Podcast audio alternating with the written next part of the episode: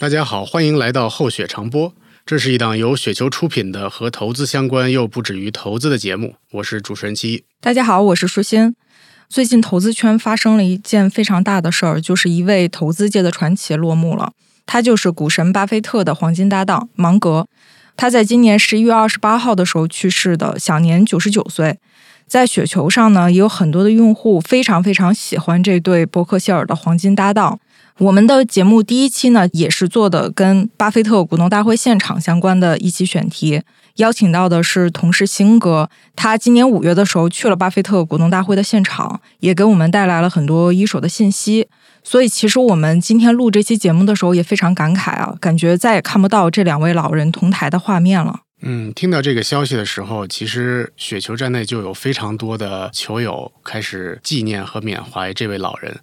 所以我们也就决定做这样的一期节目啊，跟大家一起来回顾一下接近一百岁的查理芒格他的人生的智慧。我们今天请到的嘉宾呢，是国内的芒格书院的创始人施洪俊先生。他其实是最早把芒格的精神世界带到中国的人，引入了《穷查理宝典》这本书的中文版，后来也推动了最近出版的《芒格之道》在中国的一个落地。也正因为这个契机呢，也跟芒格本人呢打过好几次的交道。在这个过程当中，芒格的一些理念其实也无形当中影响到了施洪俊先生，改变了一些他人生当中所做的事情。那么今天也希望施老师能够给大家分享一些关于芒格不为人知的故事。先请施老师跟大家打个招呼。主持人好，各位听友大家好。在听到这个芒格逝世的消息之后，我不知道整个的芒格书院呀，包括您这边的和芒格认识和有交流，包括他的拥趸的这些朋友们，呃，有没有一些交流？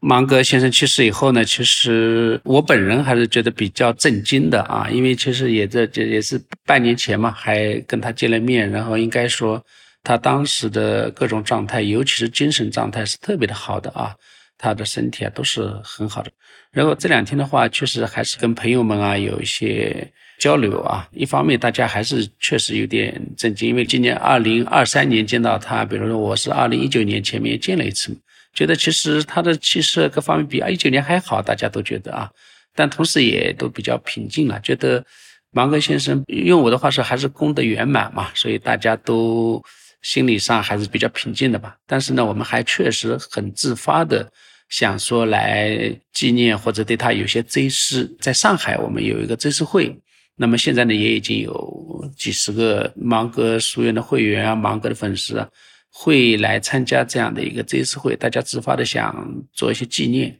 事实上啊，这两天的话，大家反而也会继续回到说来读他的一些演讲啊，读他的一些文章。比如说，我知道他去世以后，其实我那天还读那个芒格的一篇文章，就是《论老年》。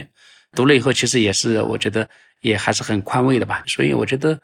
尽管芒格先生去世了，但是我们可能还是可以用学习芒格思想的方式啊，继续的从他那里会得到一些力量吧。施老师，我之前看到您分享的一篇文章吧，当时提到了，其实今年五月份的时候，您跟芒格有一个两个小时的交流。当时其实芒格非常罕见的提到了精神遗产这个事情。我我看那个文章里面有提说，企业要拥有正确的道德，还有就是我们要帮助不幸的人。我其实发现他关于遗产的这个话题以前还挺少提到的。当时是因为什么样的一个契机？嗯，是的，因为今年的这个五月八号，伯克希尔股东会的后两天呢。我们一行跟李路先生一起呢，到了芒格家里边呢，跟他共进午餐。同时呢，我们也确实问了他一些问题啊。刚才你讲到的这些问题呢，也是我们问他的问题之一。我们也是希望是说，芒格给中国的投资人，给中国的其实他的学习者啊，尤其是我们芒格书院的会员，留一些他的那个想法吧。所以呢，其实这个也是我们问他的问题之一，说，哎，你希望给中国留下怎样的？那也不是中国吧？你希望身后啊，就是能够留给这个世界怎样的一个精神遗产？但老先生说，我并没有特意想过说，或者一定要特意为这个世界留下什么。刚才你讲的几点，他都说到了啊。对，我也记得，好像他说的第一点是说，大家还是应该合作啊，合作的话对这个世界有利啊。您会觉得他当时精神状态很好，他会有一点点抵触聊到遗产这个问题吗？呃，是这样，因为那个遗产在英文里面叫 legacy 嘛，嗯所以其实这是我们主动提的问题啊。我想那个老先生也不忌讳。我想我们更多的谈的还是说精神遗产，所以就是对一个九十九岁的老人来说，希望呃有些东西他回看他的这个一百年或者九十九年。怎么看自己的人生？我当时我们提问的一个目的或者是动机是这么一个动机，跟这个比如说他的去世啊什么或者是状态可能也没什么关系吧。嗯，包括今年看到和巴菲特先生一块儿的巴菲特股东大会的现场，他的这个反应，对，然后还有之后就一两个月前也刚刚做了一期，算是首次吧，做了一期播客的节目，是的，就整个的精神状态还是非常好的。周围包括雪球上的球友也都会很震惊，就是他精神状态是这样的一个情况，然后怎么就突然就仙逝了？不知道就是您在今年见到他的时候，能不能再跟大家去分享一些细节？嗯。股东会应该你们也看到了啊，有的朋友也都去现场了。因为股东会的这个当天，他跟巴菲特其实在台上啊，整整六七个小时回答问题啊，互相调侃啊，状态还是特别的好的。那么其实事实上，他从洛杉矶飞到奥马哈，然后五月等于七号又从奥马哈飞回洛杉矶，应该说对一个九十九岁的老人来说。应该是蛮累的啊，我们一般肯定会都会觉得，所以包括那天我们也问他说情况怎么样啊，他也回答他说没什么，挺好，只是说回来以后就多睡了一两个小时啊，因为我们那天跟他一见面就觉得说他这个还是很健谈呐。一方面在回答我们的问题，一方面也会就他想思考的问题的不断的在说话，所以没觉得说他累的状态，或者说没觉得他，比如说因为有的这个年纪大了，可能思路跟不上，一点都没有。他从头到尾基本上在不断的在互动，然后不断的在表达他的一些观点，并且他的很多观点，我认为很鲜明的讲，比如说他觉得中美之间的贸易啊，对两个国家都很有利啊。嗯，这个他不是在股东会上还批评政客嘛？啊，就是说政客是 stupid，包括美国的一些这个贸易政策什么，他是肯定是反对的啊。他还开始跟我们讲，举了这个苹果的例子啊，就苹果公司啊，比如说制造在中国啊，这个很大的一个市场在中国嘛。你看这个贸易对公司也好，对国家也好，都是一个有利的。所以我觉得那天的话，就是觉得这几年没什么变化，老先生还是尤其在精神上特别的。好啊，这思路很清楚。嗯，您现在还有没有印象？就因为其实您应该见过他好几回嘛。对，前几次也跟我们分享一下呗。啊，第一次见应该是二零零九年，他们在中国啊，他跟巴菲特啊、比尔盖茨啊都到中国来，他们也参观那个比亚迪。但那次其实我们接触比较少。第一次见面嘛，给我的第一印象是这个老先生不理人啊，不理人。你跟他打，对对，你你跟他打招呼啊什么，他会跟呃旁边是李洛啊，当时，就是他就不断的跟李洛在讲一个他在考虑的一个问题啊，给人跟是这么感觉，确实是这是他留给我的第一印象，觉得他不会像一般人这样啊，那打个招呼啊聊一下没有，他就不断的在陷入到自己思考的问题里边，那是零九年。其实后面见面其实应该是一九年了，因为一九年一个是我们参加股东会啊，在奥马哈，因为他们每年的股东会的芒格家族会在那边有一个他们的家宴啊，我也参加了。然后我们还在股东会的后一天对他有一个采访，大概一个半小时啊，尤其是那次采访嘛，我觉得他的精神很好。很多问题啊，他都是思路很清楚的能够回答你。我记得特别清楚，他还会主动讲，比如说，哎我们讲到了中国人的勤奋呐，他在中国有很多粉丝啊。他说：“我建议你们可以拍一个电影，就讲中国女孩在美国成功的故事。”他认为中国人很厉害啊，中国很多女孩。到了美国以后，学习也特别的棒，然后这个事业也做得特别的好啊。哎，他为什么会有这样的一个想法？是他周围也有接触到这样的一些女生，给了他非常深刻的印象吗？是的，如果我们看他的一些书的话，就知道说他在飞机上那邻座是个中国女孩啊，就不断的在做好像是数学的作业吧，微积分还是什么，他就觉得啊，中国人太厉害了，这么勤奋的在学习啊。另外一个我也知道，就是他们身边还是会有一些这样的华人的女孩，那有的是可能是美国家庭领养的啊，看得出说在美国的这样环境下长大以后，其实是特别的优秀啊，所以他们确实事实上接触到了一些这样的华人的女孩啊，所以他才会这么说的。嗯，在那个二零零九年的时候，呃，是不是就是您把《穷查理宝典》引入到中国的那样的一个时刻？对，就是我们在零八零九年，就是李璐介绍了这个《穷查理宝典》。那事实上，我必须说，零八零九年我第一次接触查理芒格或者《穷查理宝典》呢，我并不了解他，但是肯定知道巴菲特，但是真的不知道查理芒格。所以也可以说，我开始接触应该是零八年开始接触查理芒格。但是呢，我拿到了英文版的书以后，看了以后呢，还是特别想出他这本书，因为。我读《穷查理宝典》的第一反应说，这它完全是一个人生智慧的书，不叫人生哲学，但是可以叫做人生智慧的书。肯定会涉及到不少的投资原则啊，但是更多的还是说你怎样才能让你的人生更成功啊？这个成功的这个意义肯定不是就是一个财富意义上的，更多是说怎么更幸福，自己有更多的自我满足啊。那时候就开始接触《穷查理宝典》。呃，那个零九年就是包括跟李路先生、跟芒格的见面，其中一个就是说讨论这个《穷查理宝典》，因为当时还没有中文版，呃，已经在翻译了。当时是后来是二零一零年出版的嘛。见面的话，其中一个就是讨论《穷查理宝典》的出版的事情。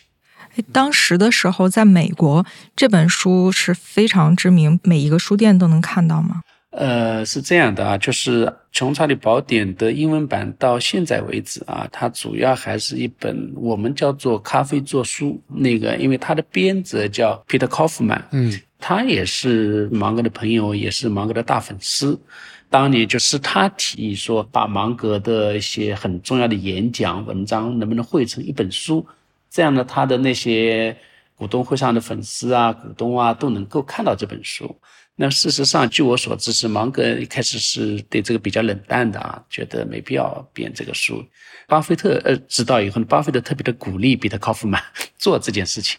所以呢，其实彼得·考夫曼的英文版的出版就零五年出版嘛，其实是自费出版的。这个我们做出版的知道，有一大部分书叫做 trade book，就是大量印刷，然后再大量的卖出去。他没有，他这个书其实我觉得是他的呃粉丝为他做的一本。书啊，他没有求着说在市场上说要怎么的大卖啊，本来也就没有，所以呢，由于是这样的开本啊，无论是这个价格还是说携带什么，就是不会像一般的平装书那么的好卖。所以，我想我在零八零九年接触英文版的时候，我想它在美国市场上其实是。可以说是很少在一般的书店啊，很少看到《穷查理宝典》的。明白，就并没有那么的大众，其实还不如在中国的发行量那么多。对对，所以我们一零年出版的时候的第一版，其实是按照美国的这个开本来做的，也是一本咖啡做书，也很厚。因为一零年嘛，但是在现在是二十三年前了，我们的当时的定价近四百块钱，我记得是三百九十八块吧，也是一个很贵的一本书。但是呢，就是刚才我跟你们说的这个状况，因为我是自己是很喜欢这样的一本书，我就觉得应该把这个价格要降下来，把它做成一本让更多人能够看到的书。所以我们当年马上出了一个几十块钱的一个《穷查理宝典》的，现在我们市面上能够看到的那本那个也还算精装本吧，就我们叫法式精装的这个版本啊。然后呢，这个版本是美国是没有的，只有我们中国有。对，这中国卖的是或者叫大卖的是这个书。那么除了这个开本改了以后呢，事实上，因为它的英文版是零五年出版嘛，那零五年到我们一零年出中文版的这个版本的时候呢，我们又收了他在这期间发表的两篇文章，包括还有一篇是伯克希尔五十年的时候，芒格写过一个副董事长致辞啊，我们还是做了一些更新。后来我们做的中文版的《穷查理宝典》跟英文版比的话，我们还其实事实上是增加了一些内容啊，芒格也同意。所以这个跟英文版也有不一样。然后呢，确实我们的这个《穷查理宝典》呢，在中国市场现在应该有一百三十万册的这么一个，我们从第一版开始到现在，应该要超过一百三十万册的这么一个销量。这个呃，据我所知是大大超过《穷查理宝典》所有其他，不但是美国市场，全球市场除了中国以外，就中国的市场是完全覆盖掉，或者是超过全球市场的这么一个销量。嗯。您觉得是为什么《穷查理宝典》会在中国这么受欢迎？啊，你这个问题是我们也 经常会问的问题。对，就是我们在二零一九年的时候，我们采访芒格，我们也告诉他说啊，我们在当时是几十万册嘛，说啊，我们卖了很多啊，这个呃，那说明在在中国还是有很多的阅读者或者粉丝嘛。然后我说，你知道是什么原因吗？芒格也有个回答说，这个，哎呀，我知道这个。那还其实还有印度吧？他说中国跟印度其实是还是有很多书呆子啊。对中国人很喜欢读书啊，很喜欢学习，所以我并不觉得太意外啊，这会有这么多的人喜欢我的书。其实这几天在雪球上，因为也有大量的人去纪念芒格先生，然后包括因为这个价值投资也在雪球里面是一个大家比较欢迎的一个观点，所以其实我们也看到很多的球友在纪念价值投资。同时也在聊这个关于芒格对于他自己的影响，其实是有大概上千上万的球友都在做纪念。我随便说两个，其中有一个球友就说，他大概是一七年、一八年左右的时候读到的《穷查理宝典》，在此之前呢，就是各种乱读。他说，直到读了《穷查理宝典》之后，开启了他的这个蒙昧。原来有许多的多学科、多思维的这种模型分析呢，他就按照《穷查理宝典》后面的推荐的书单，认真的读每一本，从科普入。入门去开始读专业的读物，最后其实对于他的投资呢，还是有比较大的指导。他就明确的说，他的启蒙老师其实就是《穷查理宝典》这本书了。但是遗憾的是，他接触的有点晚，三十四岁才接触。他说，如果自己早十年接触的话，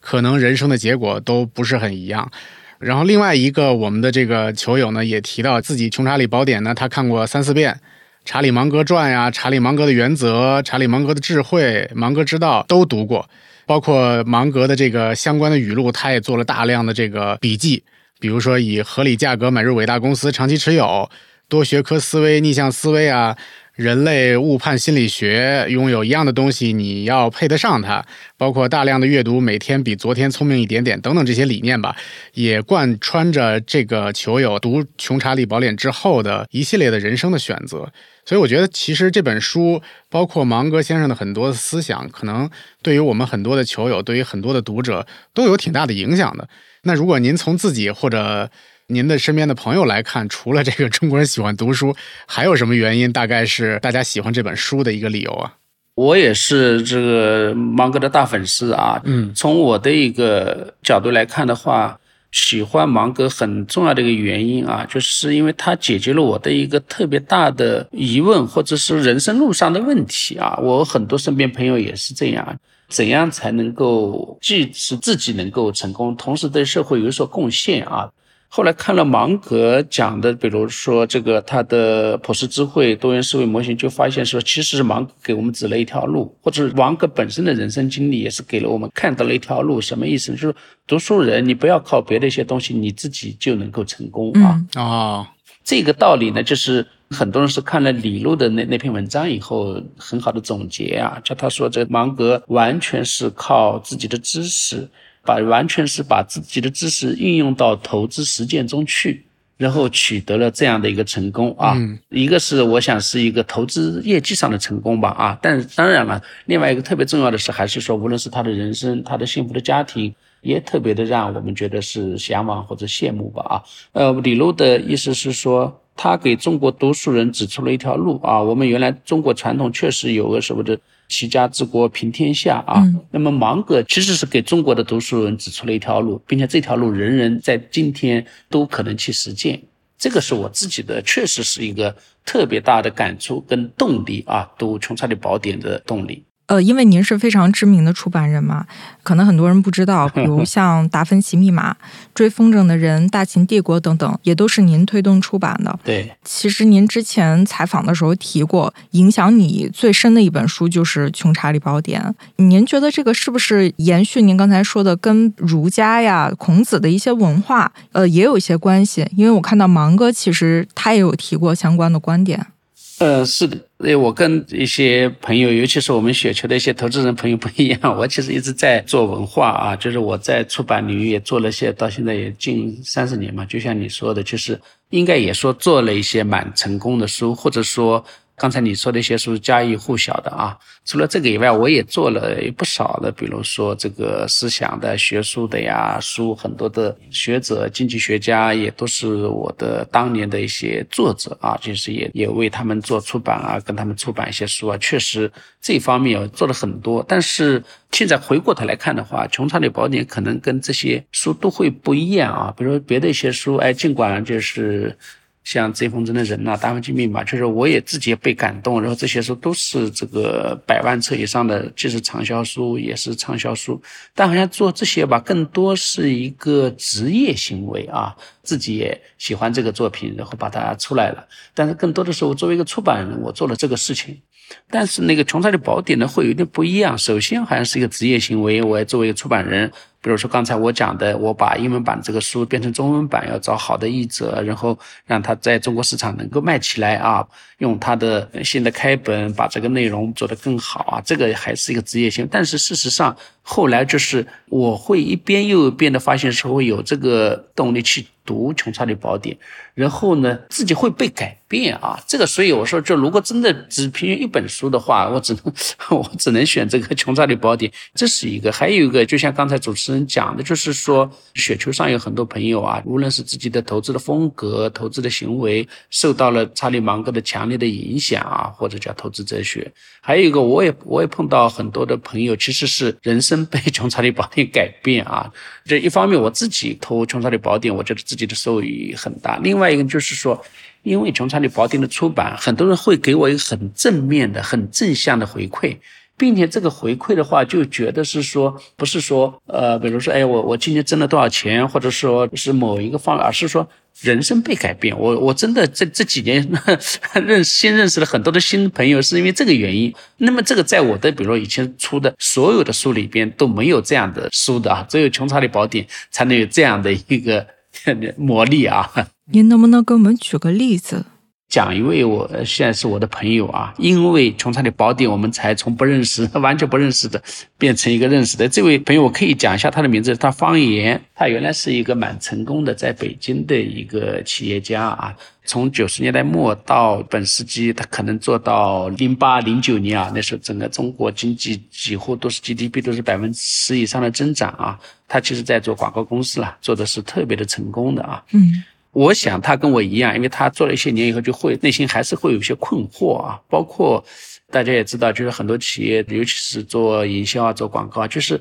可能说的东西跟你真正做的不一样，这是一点。还有一个是什么？就是说你出售给别人的那个东西啊，肯定你自己不一定内在不一定真的喜欢。就芒格讲的一个，就是说你一定要把你喜欢的东西才卖给别人啊。其实内在我觉得隐隐的他会有这个困惑，但我估计他当年，比如说零八零九年还是并不是很清楚到底自己问题在哪，尽管已经很有钱了。然后大概是一一年左右，他就看到了《穷查理宝典》，一看到《穷查理宝典》，就发现查理芒格把他的所谓的困惑啊，作为一个成功的企业家的困惑全部讲出来。其实还是底层的那个道德的东西啊，还是很重要的。那么芒格讲的一些，比如说你还是要。你要给别人的还是应该是一个好的东西啊，你你也要买的东西才推销给别人，才能卖给别人。还有一个就是人跟人之间的合作啊，还有就是包括不能说假话呀，然后一些要要诚实啊，有一种责任感啊。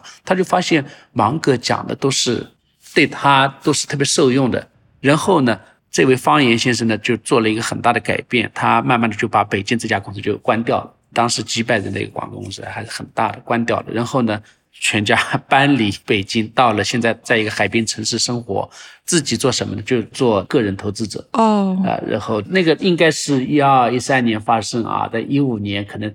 他还是有个过程啊，一四一五年正正式就搬家了。那么到现在他们全家还住在海滨城市，还是一个个人投资者。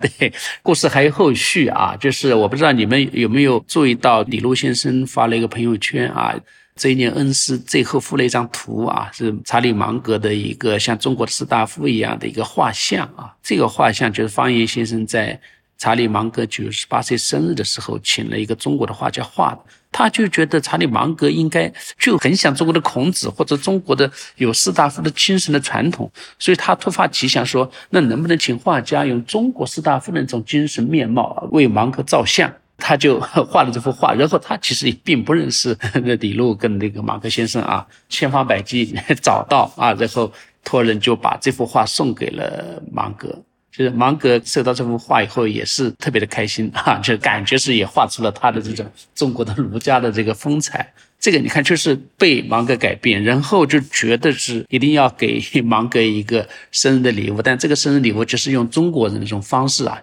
感觉芒格就像孔子一样的这个中国读书人的榜样，所以用这样的形象献了一幅画给芒格。然后呢，事实上今年的五月八号呢，我跟方岩先生我们一起去拜访芒格的，我们原来从来不认识，就是因为他对《穷查理宝典》啊读了，然后我们在网上这个。他是想办法也找到了我，找到了芒格书院，我们才 因为芒格的思想，因为穷查理宝典，最后我们才认识，也成了朋友。类似这样的例子，其实我真觉得说这是魔力啊！这穷查理宝典跟芒格先生的思想的魔力，让很多人能够有共同语言，然后也能够成为朋友啊，觉得哎找到了一条所谓的人生的正道啊。我也很开心啊，因为等于是我是作为出版人做了这么一个传播思想的一个这样的一个作用啊，让很多人能够接触到芒格思想，然后还人跟人之间产生一些连接。嗯，我刚才也看到了您说的这个芒格先生说的那句话，他准确这个说法叫“不要卖任何你不会买的东西，不要给你不钦佩的人打工，对吧？和与你志同道合的人一起工作。”对。其实我觉得芒格的他，因为他活的确实也很长寿，所以其实他这一辈子有非常多的人生格言啊，可以流传给大家。其实这些话呢，看起来就是那些所谓的我们叫人生鸡汤吧，就是嗯，非常的正确，大家也都会很认同的这个话。那您觉得他的这个我们所谓的人生鸡汤和别人的这个人生鸡汤，它会有什么区别吗？对，这个也是一个很好的问题啊。就是我也看到前两天有一位大 V 说啊，这个芒格说了很多的这个励志鸡汤啊。那我想只读这些格言，其实不同的人读出来东西还是不一样的，还是要看到说格言背后的一些东西啊。比如说对投资人来说，如果是大家知道巴菲特、芒格的一些投资的案例啊，那就也许更有意义。啊，你看他讲的很多话都是一些所谓的常识啊，或者叫普世智慧里边的常识。这个的话需要内化的，不是说这么说说说说的。其实，呃，芒格会说，你也会把这句话背出来说，但说没有用。如果内化是很不容易的，越是我觉得大道至简的那些话呀，越是把它给行出来的话，那是很难很难。对，这个就是不一样的地方，因为。芒格说这些一定要想出，人家是整个人生几乎是整个世纪啊，近一百年就差一个月的这么一位，我我我想可以叫做圣人吧。他说出来的话，我们值得细细的会品味一下，然后再看他背后是什么东西支撑他说这些话的。我们看最近您这边出版了他的另外的一本书啊，就是《芒格之道》，最近也引发了非常多的人的学习和探讨。这个书其实我在看的时候，和《穷查理宝典》在整个的风格上，我觉得还是有挺大的差异的。比如这本书可能它更硬核、更投资一些，因为它就是它两场重要的一个场合的一些演讲的分享，可能跟投资更直接相关一些。对。但《穷查理宝典》呢，它感觉是一个更大而全的人生智慧的总结嘛。就是您在出版这本书的时候，呃，当时是怎么想的？就是它和《穷查理宝典》的这个差异会是怎么样的？嗯，是的，芒格之道的出版啊，就是跟穷查理宝典是相关的。因为如果我们大家读过穷查理宝典，就知道穷查理宝典最核心的是芒格的十一篇的演讲啊，应该是从八十年代到本世纪的十个十一篇的演讲。但是呢，就像刚才我们讨论的，如果只看这些演讲啊，可能还会不够。为什么呢？因为他这些演讲，当然有的是写的，最后的人类误判心理学是重新写了一遍。这些还是希望知道更多的相关的信息跟内容啊，包括他讲的一些公司啊，他讲的一些人，当年的一些背景啊，就是这十一个演讲，如果要再延伸读的话，我们需要读的或者需要学习的东西很多的。那么其中一个很重要的一块在呢，他每年在股东会上的那些讲话，可能对理解芒格的思想，对理解《穷查理宝典》会特别的有用。那么这个讲的股东会讲话呢，就不是伯克希尔股东会的讲话，而是芒格担任董事长的另外一家。那么先是 Vesco Financial 就西科金融公司的股东会，后面是 Daily Journal 就每日期刊的股东会的讲话。这个都是 这两个股东会上，芒格是主角啊，他 每年都是主角。所以呢。其实也是跟我自己的学习相关啊，就是因为我在找资料、在读更多的东西的过程中，就开始读他的这些讲话。但这个讲话的话是英文是没有成书，只能是从一些报纸啊、从一些期刊啊、从一些留下来的材料文献里边去一点点去找。后来我们就觉得，呃，有必要把他的在两家股东会讲话的原文呐，原原本本的能够翻译出来，如果让大家看到的话，也许更好。由此时我们才花了几年的时间，请了一个译者叫冉冉啊，冉冉也是雪球的用户啊，做了这么一个翻译啊，那最后应该有六十八万字的一个翻译，那么就把它给出版出来了。所以它这个出版出来以后呢，就是因为今年五月八号，我们去年我们又把一本样书给芒格先生。那当时就说，哎，英文世界也可以 来做一本这个芒格之道，就是把他的讲话能够整理出来，然后让那个英文世界的读者能够看到吧。过程大概就是这么一个过程。如果说到这个书的不一样的，首先可能是这样，就是可能文风还会不一样，就是因为他的股东会讲话吧，尤其到后期啊，他每次的股东会的流程很快。更多的是跟股东的对话，或者说股东问问题，芒格回答。所以这个呢，就变得就是有点什么呢？我们会有很强的代入感，因为股东的很多的问题，其实也是我们一般读者会问、想问芒格的一些问题。所以这个我们一般人都芒格知道，比读《穷查理宝典》的话更容易进入，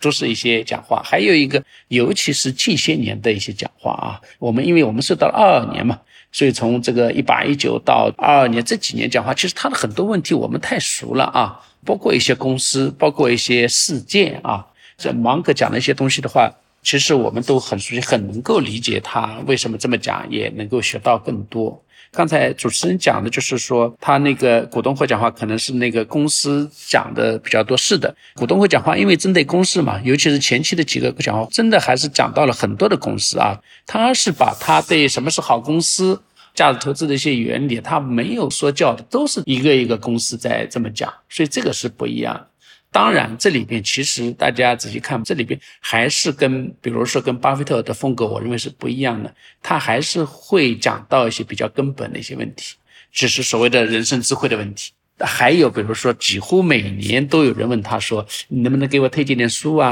所以整个芒格之道里边，他给当年的股东吧，也推荐了很多书。这些书我都觉得到现在为止，大家还是可以去看看，是不是这个芒格出席的股东大会，还是说这个伯克希尔哈撒韦的股东大会？其实广大的股东来听，已经不是真正听他的股东业绩报告了，是吧？更多的还是在希望去攫取一些人生力量和这个投资智慧。呃，对，就像那个伯克希尔一样啊，他那个 v i s c o f a 熊跟戴利杰诺，按照我们一般的股东会啊，一个肯定是讲报告嘛啊，对上一年度要做报告，然后呢，可能要过一些流程，对吧？要选董事啊怎样的？这个流程的话，可能在他的大部分的股东会上，真的可能就是几分钟内解决。嗯，它里面就流程性的东西特别快。芒格有有几年讲的特别直接，比如说要换那个董事或者通过个决议，他说：“哎，大家举个手吧，或者表决一下吧。”但是其实也不用表决了，因为这个我们大股东就是我们，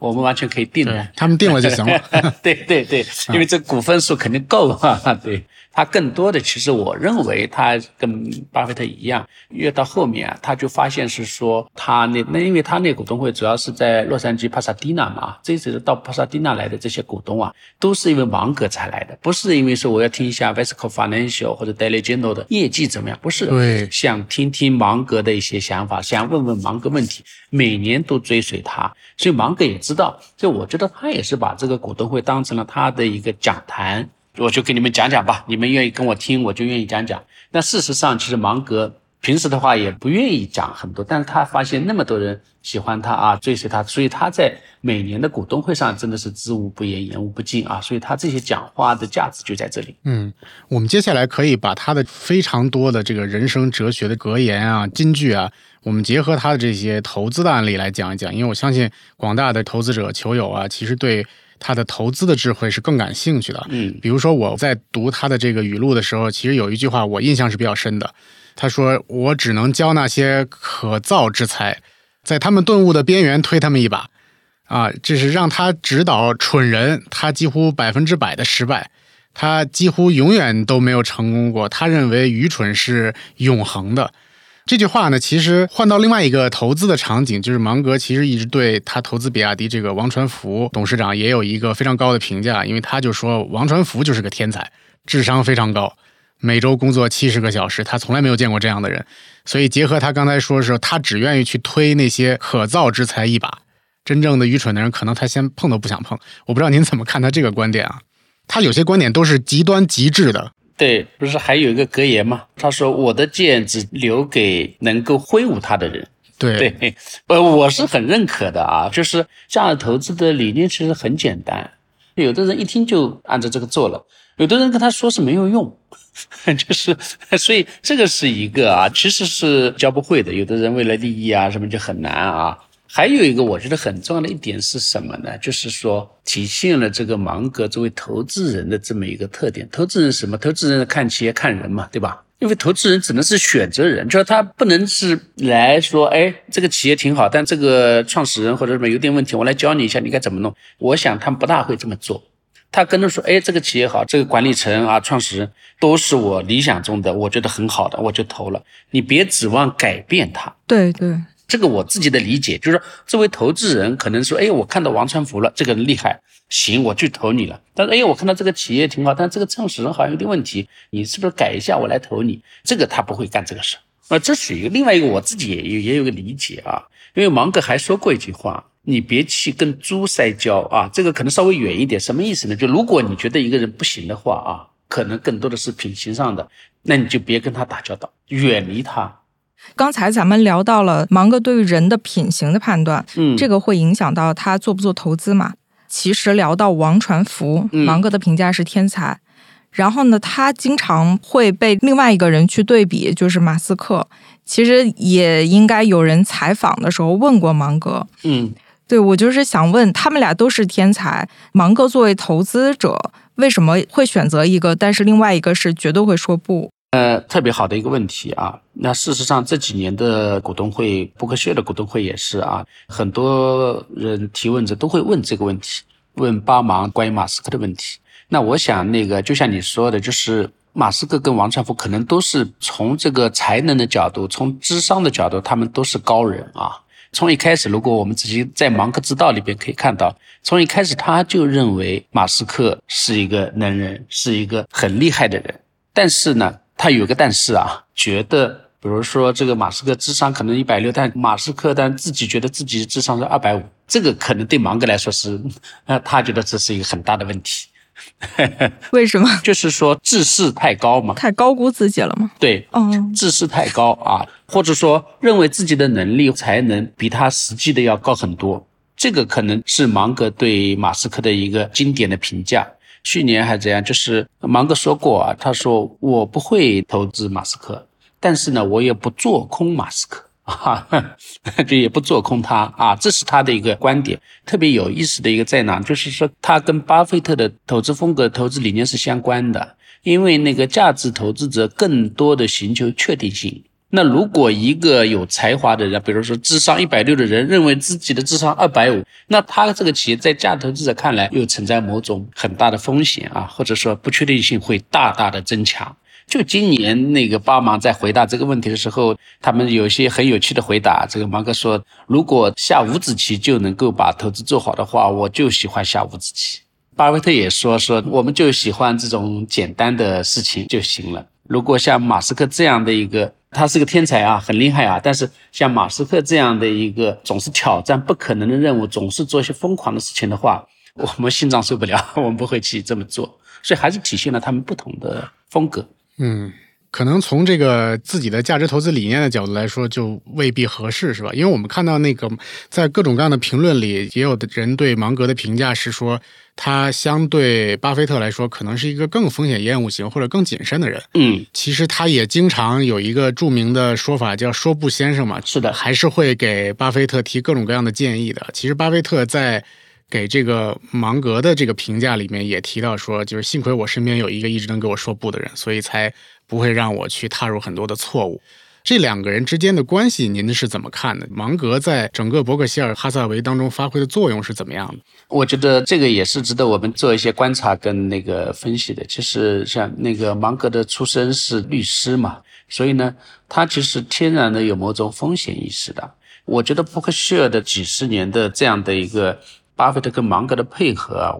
对一个投资公司来说啊，是很难找到这样的一种互相的配合，因为伯克希尔的主要的投资决策肯定都是巴菲特在做。但是芒格，我想对几乎所有的重大的决策都会提出他的意见，或者说芒格也是极顶聪明的人，他会看到一些或者叫风险点，或者叫可能的问题啊。会把这些东西跟巴菲特会讲出来啊，他是扮演了一个说不先生或者扮演了一个踩刹车的这样的角色，但是最后是交给巴菲特来做决定 啊。巴菲特可能就是，嗯，是的，是有这个问题，但是我还得投，那就投了，对吧？他们这样的一种配合，我觉得是特别的难得的啊。这里边有很多因素，还有比如说巴菲特和芒格都是智商很高的人啊，各方面啊，就是不是说嘛，他们五九五九年第一次见面的时候啊。那个巴菲特夫人说：“这个第一次看到巴菲特把说话的主导权让给芒格，啊，这个是很少的。也就是说，对芒格是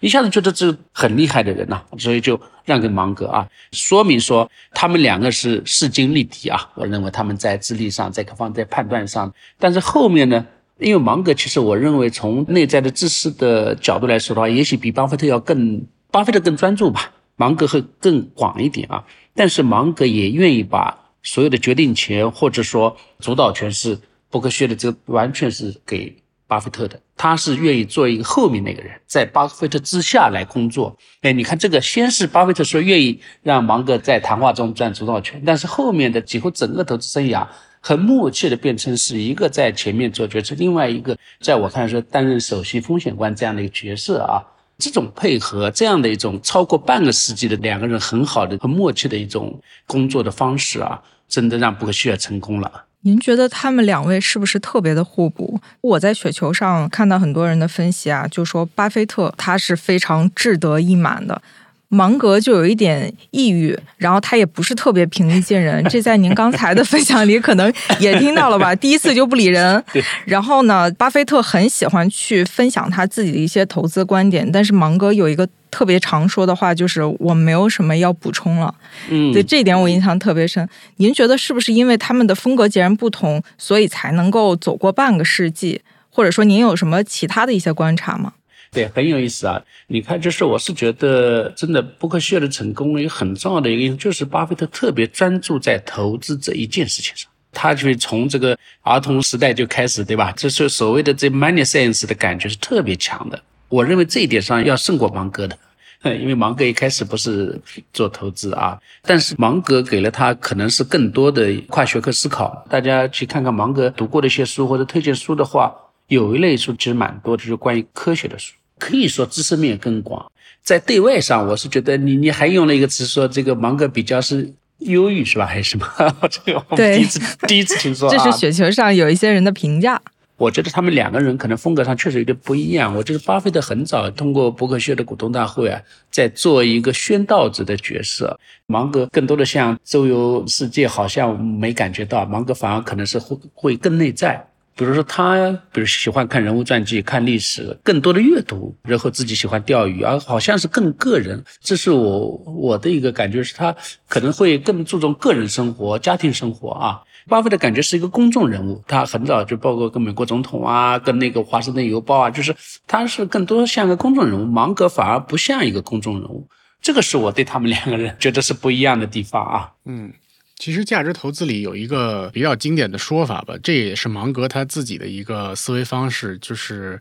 逆向思维吧。这个思维方式，我觉得在他的很多的这个格言里面，其实都有贯穿。比如说他自己说，研究人生该这个如何得到幸福呢？首先得先研究人生如何才能变得痛苦。包括企业做强做大，首先得先得研究企业是如何衰败的。我看那个李路给《穷查理宝典》写的序言里面。也提到了芒格最早在预测金融衍生品的这个泛滥和会计审计制度的漏洞的时候，其实也花了非常多的功夫来证明这些事情的一个潜在的风险，然后再看我们该如何去规避这样的风险。嗯，所以我觉得就是查理芒格他有很多的思想，能够给我们现在的很多投资人一些比较清晰的指导吧。就是你首先得研究这个东西是怎么错的，然后再看我们做什么样的对的事情。这个有没有影响到您呢？或者说您周围的这些研究和崇拜查理芒格的这些投资人士？有，我觉得当然有很多，但是有几点很关键啊，就是一个就是说，他觉得要掌握最重要学科的一些最重要的一些道理或者原理啊，就像我们说的第一性原理一样。其次，我觉得就是反过来想，就刚才你说的，就是说我们先知道怎么才能不失败。就是说，怎样才能做到失败？那我回避这些能够做到失败的因素就可以了。这个我觉得是一个底线思维啊，对投资人也是的啊。首先是不亏钱啊，怎样才能做到不亏钱？我认为也是逆向思维。对芒格来说，他不要一个像过山车一样的。人生啊，起起伏伏，真的是，他是希望有一个稳步的能够往前的一个人生，这这我的理解啊，好像看起来没什么太大的变化，但是呢，因为我喜欢他一句名言，就是说每过完一天，要比早晨醒来时进步一点点嘛，就什么意思？就是你只要一点一点的往前走，短期内看不出什么变化，但是你在一个正确的道上，那你如果经过十年、二十年、三十年、半个世纪以后，你跟别人就完全不一样。这是芒格的一个典型的芒格风格，就是进步一点点，在一个正确的道路上。这也是就我想跟逆向思维是相关的，就是不要大起大伏，因为大起大伏很有可能全军覆没啊。他不要这样的一个投资，不要这样的人生。嗯，像这种风格的公司，在这个世界上或者您认识的这个人当中会很多吗？因为之前他接受了播客的采访的时候，我理解应该是他最后一次接受采访了。主持人也问他说：“会不会还会有类似于像伯克希尔类似的这样的公司出现？”那芒格也说不一定会。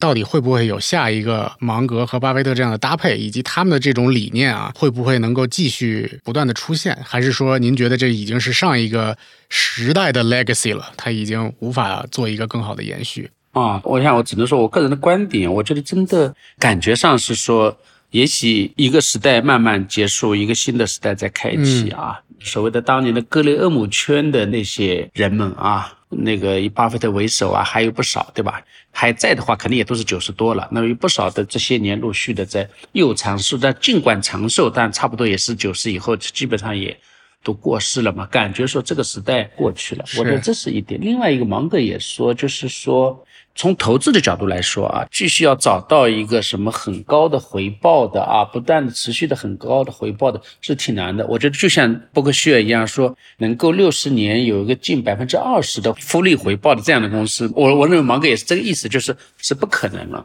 已经不是这么一个时代了啊。但我觉得。肯定是说过了，过去了，然后新的人有新的风格或者新的一些不断的往前走的做法。我是觉得说价值投资本身，无论是在中国还是美国啊，还是一个一个很好的一个投资的风格啊，并不觉得是说随着他们的过去啊，好像这个价值投资就过掉了，不是，感觉就反而尤其在中国，价值投资的有很多的机会在的。刚才聊到格雷厄姆嘛，其实他呢跟芒格的价投会有些不同，但是他们两个人都同时的影响到了巴菲特。比如格雷厄姆是买便宜的公司嘛，但芒格是一个好公司，价格合理。对，那你觉得后芒格时代，我不知道这样说合不合理啊？就是价投有可能会什么样的一个方向呢？是这样，就是就像你说的，比如说格雷厄姆为什么他能够，就是我们都记住的是说检验地，对吧？因为那个其实是大萧条之后啊，那个二战之后，其实还是有很多的廉价公司在。检验地这个风格的话，可以有很大的胜算，或者说让你能够很成功。呃，从它进化到芒格的，或者芒格立足巴菲特做的这个所谓的用合理的价格买优秀的企业的话，我想也是美国五六十年代以后进入到这样的一个时代的话。可能就是说有很多长期发展很好的公司，他我觉得他们还是有远见啊，就是长期来看有发展的公司，可能稳步的往前走的话，你只要合理的价格拿着，你就有有一个很好的一个回报啊，就是跟优秀公司一起往前走。至于下面的话，不同代的投资人还是风格还是会很不一样。这个我因为我自己也在琢磨，说比如说格雷厄姆算一第一代。那帮忙算第二代的话，现在第三代也许是说像李路这样的啊，就是当然还有一群人啊，不是他一个啊，新的一代的价值投资者，他们是风格是怎么样的？我觉得很难去简单的概括啊。也许可以看看他们的所谓的投资标的是怎么样的。我觉得科技还是很重要。也也就是，我们就想是说，驱动时代发展的是什么嘛？那美国的六七十年代的话，整个中产起来的话，比如跟中产的生活方式相关的产品也好，公司也好，那就是你投到了这些公司，对价值投资来说就有有了很好的一个回报啊，有可以长期的稳定的很好的回报啊。你看他们拿的这些产品啊，公司这样。那么现在我觉得，无论是中国也好，美国也好，就是未来可能就是驱动发展的科技的力量会越来越强，所以说。也许对第三代、第四代价值投资者来说，必须得在这方面呢看到一些优秀的公司。嗯，确实，现在中国主要咱们的 A 股市场也更强调科技驱动嘛，对整个的这个技术的成长和这种先进制造，也是现在比较强调的一个事情。这个不由得让我想到，芒格先生去世的第二天，其实另外一个百岁老人也也去世了嘛，就是基辛格。当然，这两个人在我们自己中国人的这个媒体环境里面，其实他也会有一些总结嘛。最大的特点就是，其实基辛格他有非常大的人生的，至少对于中国人来看的一个贡献，就是中美关系嘛。其实他自己也提到，大概自己有一半左右的生涯就是在致力于中美关系的不断的发展当中。芒格其实，我觉得整个作为所谓世界上最有名的投资机构，其实在中国上面的琢磨也是不少的。他自己也发表过非常多的关于投资中国和看好中国的这些言论。我不知道您在跟这个芒格接触过程当中，他是怎么样点评中国的投资机会的？因为我印象中，在呃芒格先生去世的当天还是第二天，比亚迪也发了一个官方的一个公开信声明，就是对来感谢这个作为世界顶级的投资机构对自己这家公司的一个认可。所以我不知道您是怎么看芒格对于中国的这样的一个投资机会的评价的。那我想，如果我们这几年关注伯克希尔股东大会跟芒格的一些讲话的话呢，大家肯定也都知道，芒格是力挺中国啊。对于说我们中国在科技方面的一些进步啊，包括中国的企业，包括中国的未来的发展，总体来说，他甚至觉得中国跟美国比的话是有很多的发展上的优势的啊。那么其实我也知道，还是会有一些朋友觉得是说，哎呀，这个好像。讨好中国啊，也有些人会这么说。芒格大家都知道的，他是毒舌啊，没必要讨好任何人啊。就是这些年啊，这是一个。第二的话，我反而是觉得是说，也许我们包括我，我们在这，我们可能会看到这个社会的短期的东西会更多一点。反而是说，第一离得远一点，第二对一些年长的，就是毕竟 芒格是九十九岁的这么一个年纪啊，这个世界的风云会看得更多。无论是美国还是其他全球，他这整个一个他看的更多，他也许会看得更远，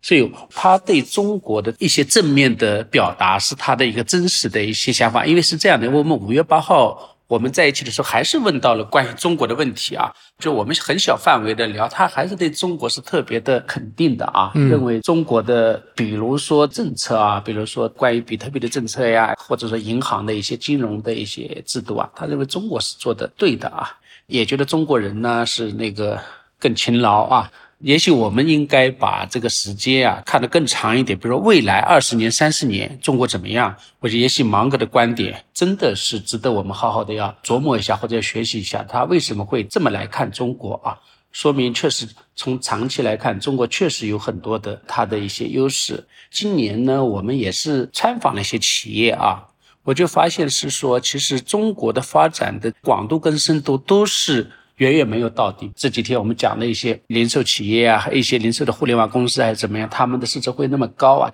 就是因为其实中国的更底层的消费起来的话，中国的市场是特别的大的。所以可能这也就看了，就每个人的所谓的智慧吧，你是不是对这个时代啊有一个很乐观的一个看法，可能决定了你在投资上、你在实业上的一些未来的收益。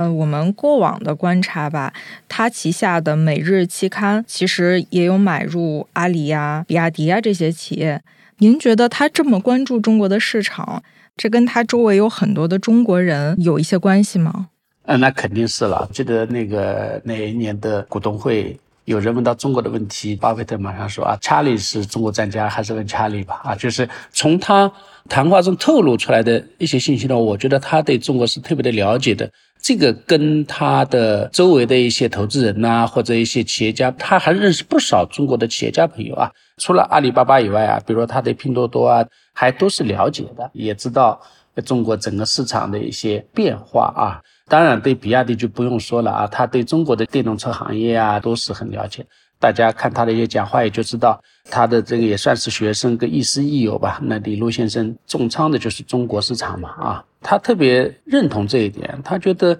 应该到鱼多的地方去钓鱼嘛。这些年一直是他的观点，不是说前些年说现在不说，不是的，这些一直他的观点。所以到中国就是到鱼多的地方去钓鱼，他认为中国是最值得投资的一个市场。您觉得查理芒格先生他这一生有这么多的观点啊，包括他的这种格言警句，这么多的拥趸，其实也都非常喜欢和膜拜他的这些理念。您觉得在未来，就是这些理念会不会有一个时代感？他会不会过期？他的这些观点适不适合所有年龄段的人？还是说我直到过了三十四十岁，我在看他的时候才会更有感触一些？啊，很有意思的一个问题啊。是的，就是我想很多人或者思想都有 out 的啊，大部分都会 out，公司也是这样，对吧？但我觉得我自己学习芒格的一个领会是这样的，我觉得芒格的很多东西啊，它是一个大道至简啊，可能在我就是一个常识，或者也可以叫做普世的智慧吧。但是越是这样的东西的话，越很难过时。就因为它是一个可能是一个更高层面的一个表达，或者更高层面的一个领悟啊，所以这些他的思想吧，几乎都是磨练出来的，它不是他深造出来一个东西，是磨练出来。所以这个就越是大道至简的东西，越是简洁的东西，越难 out 啊，越难过时。这个是我的想法。还有一个，就刚才你讲的是说，它是否对不同年龄段的人会有不一样的作用，或者说。或者有的人会喜欢，有的人会不喜欢，是吧？是是这样。那我我想是会是这样啊。就是我举个例子吧，因为我喜欢跑步长跑啊。长跑对于青少年来说是很难接受，他们喜欢打篮球，喜欢激烈的对抗性的运动。跑步只有到了比如说三四十岁以后，到了中年以后，可能大家都更会接受一个长期的有氧的耐力的运动啊。这个年龄阶段不一样，接受一个东西是不一样的。芒格呢，我觉得。被他改变的一些人呢，往往是有了一点人生的经历、人生的历练，嗯，或者成功，或者是也可能是不成功吧。就是也许要找到我们现在老师说的所谓的第二曲线的人，对芒格的东西的话，会有自己的痛点。但是如果你让一个，比如说没有人生经历没有那么多啊，比如说是一个高中生或者一个大学生的话，他同样可以有收获。但他们不像我们，比如说在找一个人生第二曲线的人一样，说被打到。芒格的很多的想法，也许接受的越早越好啊，还是这个问题啊。有的人天然的能一下子就接受了，有的人可能就是再怎么样也接受不了。嗯，明白。那您觉得从这个芒格的这些精神力量和他的人生智慧来看？听众当中的一些偏年轻的群体啊，就可能还没有经历您说的这个第二曲线的这些同学们，因为他们可能现在新一代的年轻人面临的是一些新的时代的词汇，比如说躺平啊，比如内卷呀这些词，您会给到这些人什么样的建议？就他们应该怎么去看芒格的书呢？或者去从芒格的这个人生智慧当中去攫取一些更年轻的一些力量？可能还是得找到一个自己真的喜欢的事情。真的有热情去做的事情，这个是很重要的啊。换句话说，怎么呢？就是不要因为这件事情很有钱去做，这个可能会不持久。那 比如说啊，对刚准备工作的人来说，我觉得你不一定直接去做投资，也许应该去做一点实业，到企业去啊。不然的话，可能你对投资的感觉没那么的好。尤其是前些年，大家都觉得就是学投资、学金融啊。马上可以收入很高，这个很光鲜的白领的生活，这个其实不是你真的在根底上追求的那个东西。就是我觉得，也许说一开始你不要去搞投资，你也许是不是到企业去啊，或者是做一些实际的一些企业的工作，这是一个。还有就是我说，慢慢在这中间的话，是否能够真的找到自己有内驱力的那个事情？因为我觉得躺平或者内卷，我觉得主要就是你没有找到有内驱的那个事情。比如说，这个王传福一周工作七十小时，对吧？我想我们过来也都会这样，也都曾经通宵达旦的去工作啊。这个驱动我们如果回想一下，它驱动我们的是什么？肯定首先不是钱，肯定首先不是说外在的压力，而是说我内在的，我想把这个事情做完美、做好，我就喜欢这个事情，然后你才真的可能把自己的精力各方面能够投入进去。所以我是觉得，相对年轻的朋友的话，也许是说真的看一下是否能够找到驱动你去工作、去学习的一件事情，这个我觉得还是很重要。嗯。今天其实因为时间的关系，我们就可以暂时先聊到这里啊。好的。其实关于芒格的话题是非常非常多的，至少我们先能从这几本关于芒格的书开始看起。是的。成为一个持续学习的人嘛，我们可以依然用一句芒格的这个话来去作为我们今天的这个 ending 啊，就是成为学习机器。嗯。Becoming a learning machine 啊，因为他曾经在二零二零年的时候说过，我们一开始都很愚蠢，很难保持理智，你必须继续努力。这需要不断的阅读，而不仅仅是在你熟知的领域。我从不喜欢专业化，我喜欢在整个人类文明中翱翔。啊，这就跟刚才迟红军老师说的一样，可能你先进入职场，先去广泛的去看这个世界，找到真正能够让你自驱、感兴趣的那个东西。然后再求精，去把自己真正的专业和精力投入到其中去，可能是一个更好的人生的选择。所以，我们今天呢，借着这个怀念芒格先生，希望能够给大家一些在人生路上的一些帮助。那么，今天也感谢施老师跟我们一起来分享芒格的点点滴滴，谢谢。好的，谢谢主持人，拜拜，再见。